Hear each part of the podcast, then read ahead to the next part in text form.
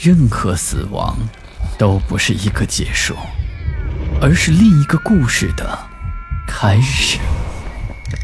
操纵这一切的是飘在背后的幽灵，还是隐藏在人心的恶鬼？欢迎来到霸天鬼话。我们家乡有这么个诡异的说法：半夜里出门，在大路上的时候啊，如果碰到什么动物趴在那儿不动，你千万不要上前，更不要去追它，特别是那种黑色或者白色的，那些可能是鬼幻化出来的。黑色叫老黑，而这白色自然叫老白，通常啊会出现在十字路口，也消失在。十字路口。其实，中国其他地区也有这样的说法，有的地方叫他们假白鹅，或者是假白兔什么的，并且很多人都见到过。有的人追着追着就迷了路，有的人则看到了他们的变化。我姥姥村子里的亮子就碰到过一次，他向我讲述了那次见鬼的经过。那一年，他只有十四岁。一次去同学家玩耍，回来的时候已经很晚了。因为是月圆之夜，所以看路很清楚，并不太难走。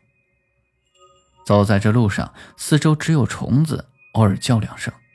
不远处还出现了一个隐隐约约的树影，风一吹，禁不住打个寒战，便加快了脚步，慢慢的变成了小跑。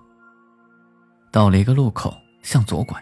离家就只有三分之一的路程了，他便站在那儿休息了一下，喘口气。忽然，他发现向右的路口有一团模糊的白影子，还在动。因为这条路他已经很熟悉了，而且离家也不算太远，胆子就大了点，便走过去看看。原来，是一只很大的白色的兔子，当地的野兔都是灰色的，所以他判定这一只是家兔。迷了路跑了出来的，养过兔子的听友应该都知道，家兔一般很老实，非常容易捉。而那只白兔就一丝不动地吃着青草，似乎没有防备的意思。于是亮子就慢慢走过去，蹲了下来，想去抓它。而就在他手即将触碰到白兔的时候，这兔子向前一蹦，逃脱了，但是并没有跑太远，离他也就只有四五步的距离，又停了下来。亮子连追两步，继续去捉它，每次总是差那么一丁点儿。就这样，兔子总是和他保持着这样的距离，而每次几乎都要抓住的时候，就突然逃脱了。不知不觉，他已经走得很远了。这个时候，亮子浑身也都跑出汗来，他开始感觉到奇怪：为什么这只兔子总跑不远呢？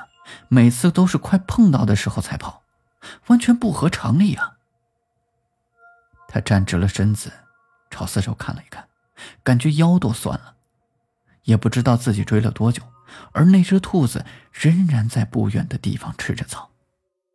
就在这个时候，他忽然发现自己所处的地方很陌生。照理说，他并没有跑远，而附近的路应该很熟悉才对啊。四周月光惨惨，两排大树分立在路两边，而且一边有一条很宽的河。亮子开始害怕了，因为他知道自己家附近几十里内没有这么大的河。再看不远处的兔子，已经没有了，却凭空多出来了一个一人多高的白色物体，就像衣服一样，随风还在摆动。他连连后退两步，那个东西却在慢慢的变大，变得比一头牛站起来还要高，并且还在长。亮子吓得闭上脸，嘴里哇哇的大叫，恐惧到了极点。这个时候，他听到了一声狗叫，一个滑溜溜的舌头在舔着他的脸。哎，是亮子吗？一个很熟悉的声音在耳边响起，一道亮光照得他睁不开眼。等亮光走近了，这才看清楚是他爹和他哥，而趴在他身上舔他的，却是他家的大黑狗。而这个时候。大路两旁的树也都已经消失了，路的另一边更没有什么河，白色的怪物也不见了。在距离自己不远的地方，却看到了一个个坟头。他认出了这个地方，这里是离他家七八里远的一块荒凉的坟场。原来他哥和他的父亲见他没回来，就出来找他。到他同学家的时候，同学说他早走了，于是他们就在回来的路上朝这边走，打算碰碰运气。听他讲完，我也不禁紧张的出了一身虚汗，心想：要不是他哥去的及时，那会出现什么情况呢？所以，在这儿我还是警告大家：当你在深夜走路的时候，看到了白色或者黑色的动物，千万不要去碰它们，不然。也许你会碰到和亮子一样的经历，那个时候，就不知道你有没有他那么好的运气了。好了，今天的故事就讲到这里。我是孙霸天，听完故事记得订阅转发。